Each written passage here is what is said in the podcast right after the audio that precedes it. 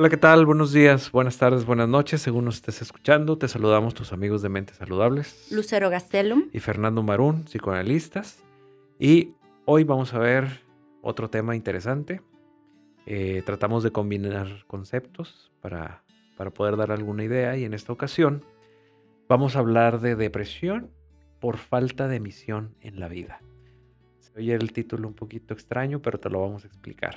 Y es más común de lo que nosotros pensamos. De pronto encontramos gente que la vemos desaliñada, como que tú cuando platicas con estas personas las sientes como vacías, como grises y a veces no entiendes por qué. Y en algunas ocasiones, ojo, no quiere decir que en todos, no estamos generalizando, pero en algunas ocasiones tiene que ver con, ¿y luego? ¿Para qué estoy aquí? ¿Qué voy a hacer aquí? ¿Qué hago en la vida? ¿Qué, qué sentido tiene mi vida? ¿No? También hay personas que escuchamos que dicen, tengo todo en la vida, pero no soy feliz. O, no me falta algo, pero no, teniéndolo todo, no sé qué hacer.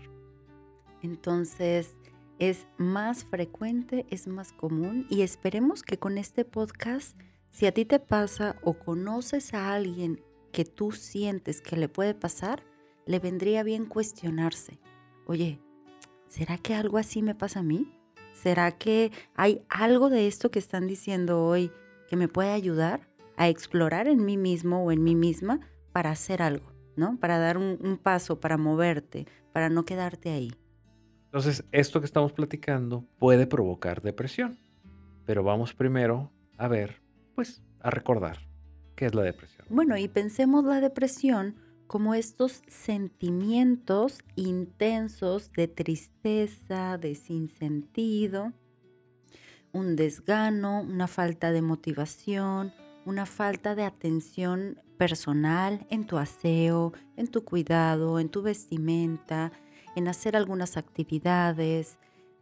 Tu sueño se va tornando con o insomnio o duermes mucho, comes mucho o comes muy poco pero la depresión sería metafóricamente como si una nubecita gris estuviera todos los días de tu, de tu vida durante varias semanas, aproximadamente mínimo cuatro semanas de tu vida, con esa nubecita gris viendo todo negativo, viendo todo como, pues no lo disfruto, como, como todo le falta sabor. Entonces, la depresión sería este estado afectivo, vamos a ponerle de la nubecita gris, que no te deja disfrutar la vida. Ahora, no porque tengas un día con esta nubecita gris quiere decir que ya estás deprimido. No, se necesita mínimo cuatro semanas y esta afectación la vas a ver en la escuela, en el trabajo, con tu familia, con tu pareja, con,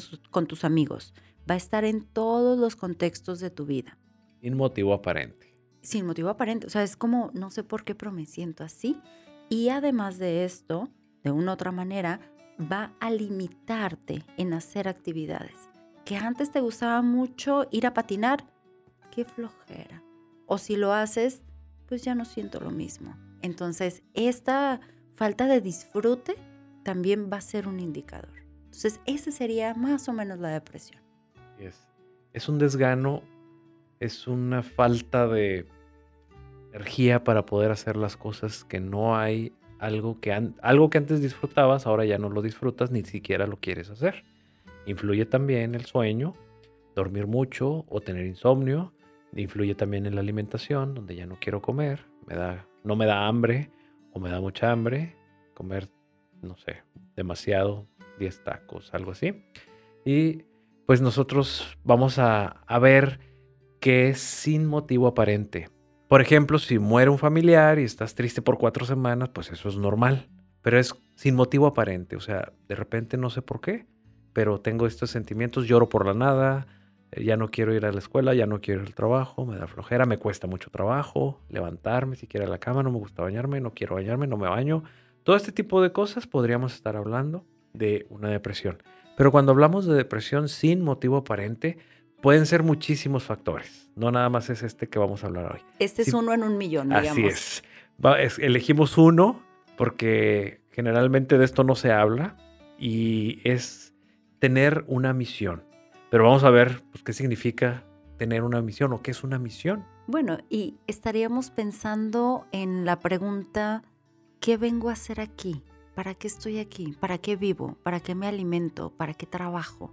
O sea, ¿qué sentido le estoy dando a mi vida? ¿Qué voy a hacer con estos años en el planeta Tierra? ¿Qué estoy haciendo con mis perros, con mis papás, con mis hermanos?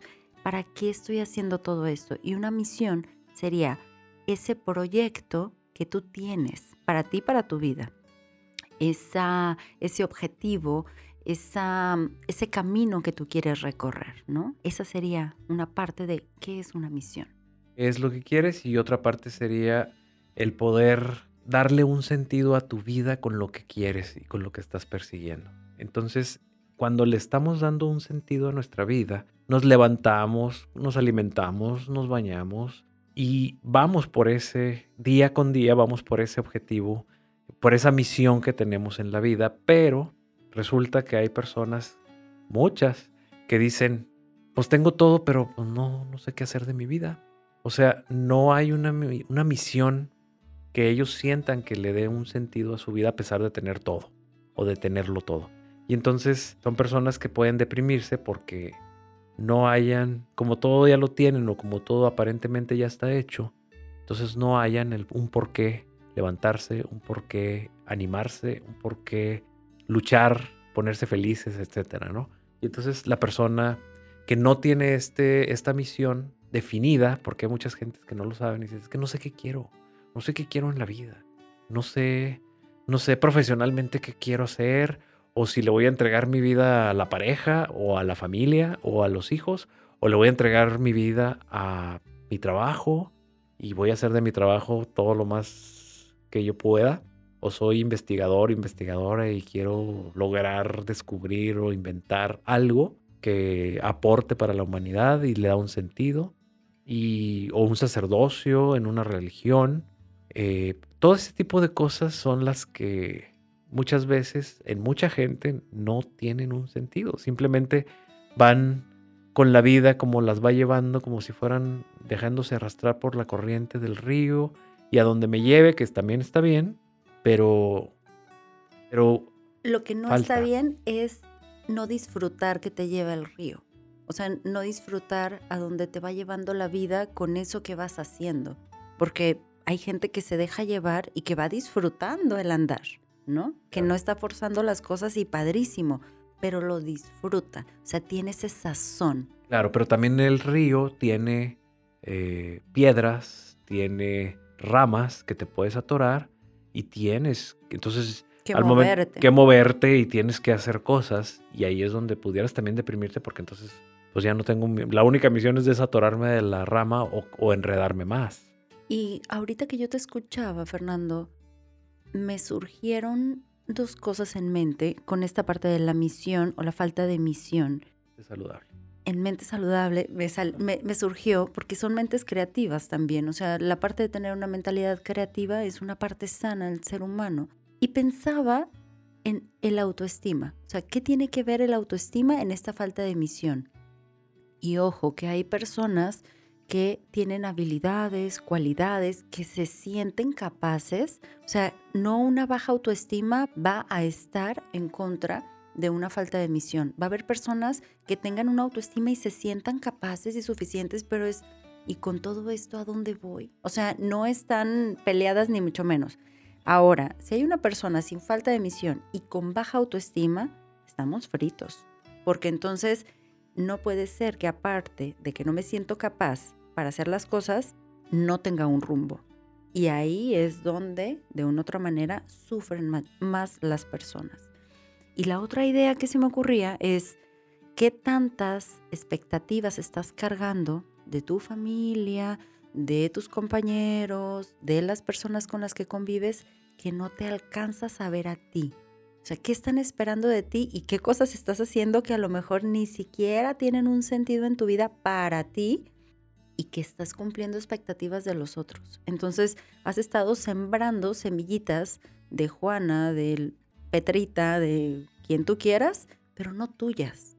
Entonces, ahí hay una insatisfacción, porque todo lo que estoy cultivando, pues como para qué, ¿no? ¿Como para quién? Así es, porque no te nutren. Así es. Estoy nutriendo a, a las personas con las que yo quiero quedar bien. Y si las nutro a ellas, pues ellas serán las felices, pero soy yo quien se queda vacío y eso deprime. Entonces hay gente que en un punto de la vida, pues se puede dar, que, es lo que decíamos ahorita de una piedra, una rama en el río, ¿no? De, de darte cuenta de, híjole, pues es que no he podido tener una misión en mi vida que le dé un sentido porque he estado, como dices, agradando a los demás o cumpliendo expectativas de la familia o cumpliendo expectativas de alguien más que no son las mías. Y entonces ese vacío que se genera pues me está provocando una, una depresión. Hay otras cosas en las que la vida y la circunstancia donde nacimos o donde crecimos nos da la, nos da la pauta o nos da la clave para que tengamos esa, esa misión. Hay gente pues, que nació en una familia dueña de una gran empresa y muy probablemente su misión sea, sea seguir a través de las generaciones y del tiempo con esa empresa. Y entonces, aunque hay, a lo mejor hay un hijo rebelde o hay un hijo que no le quiere seguir y resulta que se fue a ser músico, y, si, si, es músico y no empresario, bueno, pues si lo acepta la familia y no cumple las, las expectativas de los demás, pues no lo puede cumplir. Pero si quiere ser músico y se queda a cumplir esas expectativas de, pues por generaciones, desde mi bisabuelo, yo heredé todo un emporio, yo heredé no sé qué tantas cosas, y ahora yo soy el que tengo que seguirlo porque tengo que seguirlo. Sí es una misión, pero no es una misión realmente propia que quisiera hacer una persona, o su circunstancia la aceptó muy bien y le va a seguir en, ese, en esa línea familiar, por así decirlo, ¿no? Entonces, también hay que, hay que analizar, hay que ponernos a reflexionar que la misión que nosotros tenemos está en nuestra circunstancia y está en nuestro, eh, nuestro entorno, pero también dentro de nosotros qué cualidades tenemos, qué habilidades tenemos, qué eh, autoestima podemos llegar a tener. Y a veces estamos buscando cosas que, que queremos, que nos gustan, pero que no estamos capacitados para ellas, ¿no? Y hay cosas que podemos empezar a perfeccionar, aunque no estemos tan capacitados. y hay cosas salen. y que sí nos salen. Y eso no deprime, eso, pero hay cosas que no vas a lograr. Esa otra parte, que tienes que resignarte y decir, a mí me encantaría poder ser buenísima cantando, pero no, mijita, con esta voz que tengo no puedo. Y tengo que resignarme y decir, bueno, sí me encantaría, pero mi cuerpo no me da para eso tengo que buscar otra cosa en la que pueda ser buena y entonces experimentar, ver qué tanto mi cuerpo me da para eso, cognitivamente, físicamente, intentarlo y si puedo, entonces le doy por ahí. Fíjate, me quedé pensando ahorita en este ejemplo de, la gente que le gusta cantar y que no es buena para cantar. Pero ahí está el karaoke. ahí está el karaoke en las fiestas y ahí se puede lucir o ahí está la bañera eh, al momento de bañarse. Pero fíjate, hay, hay, hay escuelas de danza donde si las, las bailarinas o los bailarines no logran desarrollar por sus circunstancias corporales a llegar a ser tan brillantes, también les enseñan a administrar eh, escuelas de danza, también les, les enseñan a construir una academia de danza y entonces pueden tener eh, de manera alterna situaciones que los pueden llevar a algo parecido o algo que tenga que ver con ese mundo y no necesariamente ser el bailarín que no puedo ser, pero sí puedo ser el entrenador de bailarines o bailarinas, que eso sí puedo ser y eso me puede llenar y podría ser una función o una misión que puedo ejercer y que no me va a llevar a la depresión, sino que me va a llevar a proyectar de una manera más sana al servicio de los demás y con ese servicio a los demás ver triunfar al bailarín que yo entrené, entonces mi satisfacción puede llegar y la depresión por esos motivos de misión se pueden evitar. Ese sería un ejemplo. Bueno, y en esa parte sería, más allá de tomar medicamento, que durante, probablemente se va a necesitar el medicamento. Tratamiento. El tratamiento terapéutico y farmacológico pero junto con eso serían todas las acciones que te lleven a resolver esa falta de sentido, esa falta de misión. Porque si no das ese viraje, si no cambias, si no empiezas a hacer lo que realmente quieres hacer o el sentido que tiene tu vida, aunque tengas 20 años con medicamento y 20 años de terapia, vas a seguir deprimido. No te sales de ahí. Sí es, y descubrir dentro del tratamiento, por ejemplo, cosas como yo siempre quise ser músico, por, decir algo, ¿no? Digo, no yo, pero... Un ejemplo. Un ejemplo de alguien que, que dijera, es que siempre quise ser músico, pero desde que le dije a mis papás, mis papás me dijeron que esa, que esa carrera no sirve porque, porque no ganas dinero o te vas a morir de hambre. Mejor ponte a estudiar algo que te deje dinero. Entonces, ahí tu misión se ve, si no se ve bloqueada, por lo menos sí se va a ver afectada, porque ni siquiera cuentas con el apoyo, con el, eh, esta parte de aliciente que pueden dar los padres dentro de la autoestima, si puedes, yo te apoyo, yo te inscribo en tal escuela, yo te pago, yo te ayudo, trabaja, vamos a ver, yo, te acompaño.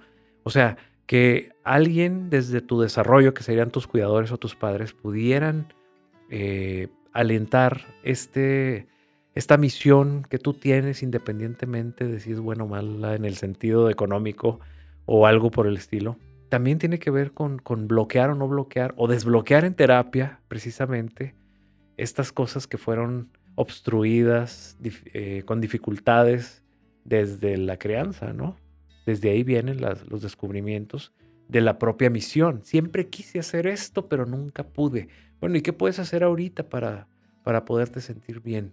Y sabes que todas estas situaciones son muy frecuentes en el paso de prepa a carrera. Los primeros años de carrera universitaria tienden mucho a sacar a flote estas situaciones.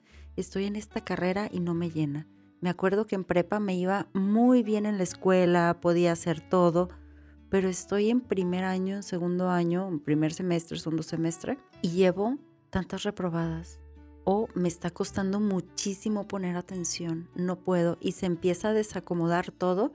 Y muchas veces hay una sobreexigencia que es, no, es que tengo que terminar esta carrera porque fue lo que le dije a mis papás que iba a estudiar y cómo me voy a equivocar en una decisión, ¿no? Entonces, ahí hay como un punto en donde muchas personas pudieron haber vivido esto, algunas salieron del bache y otras se quedaron en el bache, terminaron la carrera, están ejerciendo eso y hay una insatisfacción tremenda. Y con la insatisfacción, una depresión que vienen arrastrando, puede ser una distimia, que viene a distimia es un tipo de depresión, que vienen arrastrando por años, que siguen funcionando pero no óptimamente, pero la frustración ahí la vienen arrastrando como si, si caminaran, pero con cadenas, ¿no? O sea, con todo ese esfuerzo.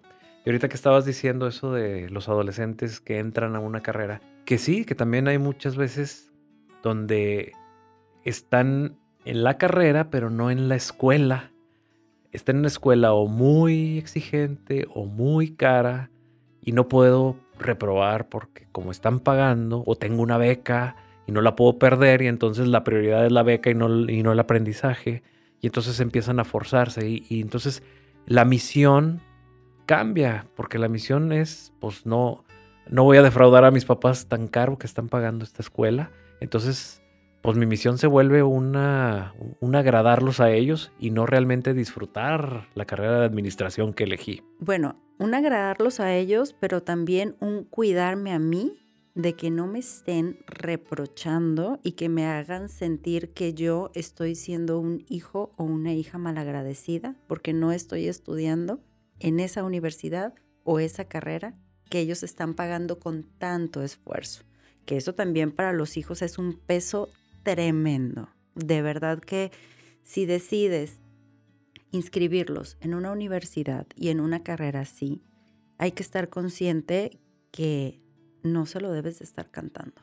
Sí, exigiendo, claro que sí, pero no cantando en el sentido de tú tendrías que tener puros niveles de excelencia o puras calificaciones de excelencia, porque entonces yo doy todo por ti, no sabes cuántos esfuerzos estoy haciendo y le metes muchas, muchas situaciones en donde tú te has sacrificado y haces sentir culpable a ese hijo de haber elegido cambiarse de carrera, reprobar o cualquier decisión que esté en el camino, ¿no? Y es. Y también verlo en las jubilaciones. Fíjate, eso también, las misiones es como eh, de jóvenes, es voy a entrar a tal institución para poderme jubilar porque ahí los sueldos son buenos, las prestaciones son buenas. Y entonces eh, la misión no es tanto el servicio que se puede dar a alguien, sino es el final, el, final, resultado. el resultado, ¿no? Donde cumplen la misión de jubilarse después de 30 años, al menos aquí en México así es. Y, y luego viene la depresión. ¿Por qué? Pues porque, porque ya no sé qué hacer de mi vida, porque lo único que, que quise fue trabajar para llegar a este punto. Y ahora que estoy en este punto, estoy deprimido. ¿Por qué? Pues porque ya no sé qué hacer. Claro. Porque ya la vida ya no. Ya no tengo nada que hacer. Bueno, porque a la par no fui construyendo otras pequeñas misiones o proyectos que me ayudaron a mí a que cuando éste terminara o caducara o cumpliera su ciclo, yo me pudiera mantener con estas otras. Y ahí en el trabajo que hacemos en terapia es explorar para qué eres bueno, qué te gusta, qué disfrutas, na, y entonces a partir de intentar, experimentar, a veces fracasar, vas empezando a encontrar cuál es la misión. Y las misiones no es una misión en la vida, son varias misiones, a lo mejor una más grande que te permite como tener más tiempo dedicándole a eso y otras pequeñitas, ¿no? Claro. Y también hay, hay personas que su misión fueron los hijos. Y entonces, pues sí, le echaron muchas ganas, los educaron muy bien.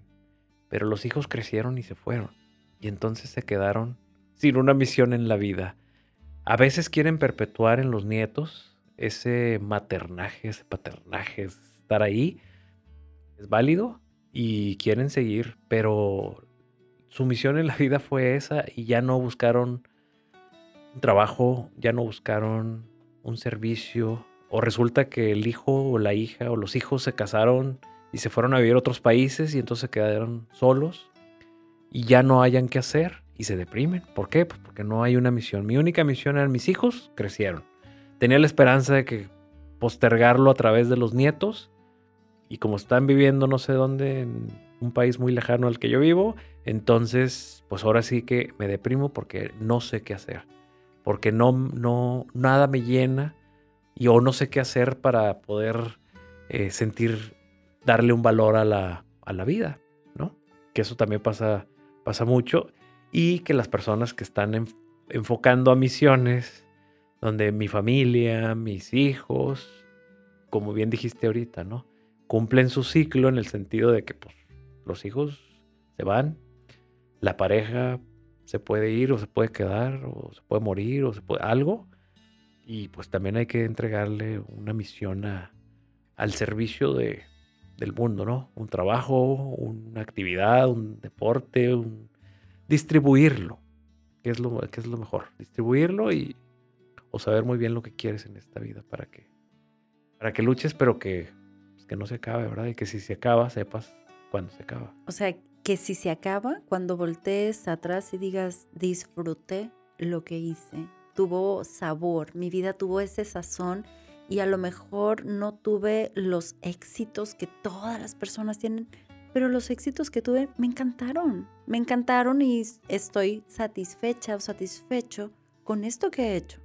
Como el ejemplo de un deportista. Un deportista, pues en su juventud tiene una misión y gana medallas y es campeón mundial y es campeón de no sé qué. Pero a cierta edad, por cuestiones ya físicas, ya no puede ser el campeón. Y entonces se vuelve entrenador o entrenadora. O entonces abre el negocio de poder tener alumnos y poderlos coachar y, y hacerlos campeones gracias a su experiencia. Y entonces ahí ya su misión sigue y se perpetúa, ¿no? Entonces, ver que las misiones son formas de vivir la vida y también son formas de no deprimirnos. Si le damos un sentido a nuestra vida a través de muchas opciones y que aparte son diversificables. Y que, ok, y que estas opciones no es como que tú vas a esa base de datos y eliges la opción. Es, esa opción está en ti, en tu mente, en tu, en tu contexto. ¿No? Circunstancia, claro. Así es. Entonces, no es como que, a ver, déjame busco en Google cuáles son las misiones y cuál voy a escoger. Ah, ah, no, no, no, no, no, va por ahí. Está, está dentro de ti y alrededor de ti. Claro. Para adentro y para afuera. ¿Qué falta ahí? Explorarlo. Bueno, pues vamos a dejarle aquí. Muy interesante. Eh, las personas que quieran asistir a algún tratamiento, consulta en Monterrey, su área metropolitana, o eh, fuera de Monterrey, en cualquier lugar en donde te encuentres, en línea, ¿dónde nos pueden localizar, Lucero? Nos pueden encontrar en Facebook en Mentes Saludables y en Instagram estamos como arroba Mentes Saludables MX. Muy bien, pues muchas gracias. Encantadísima. Hasta luego, Fernando. Hasta luego.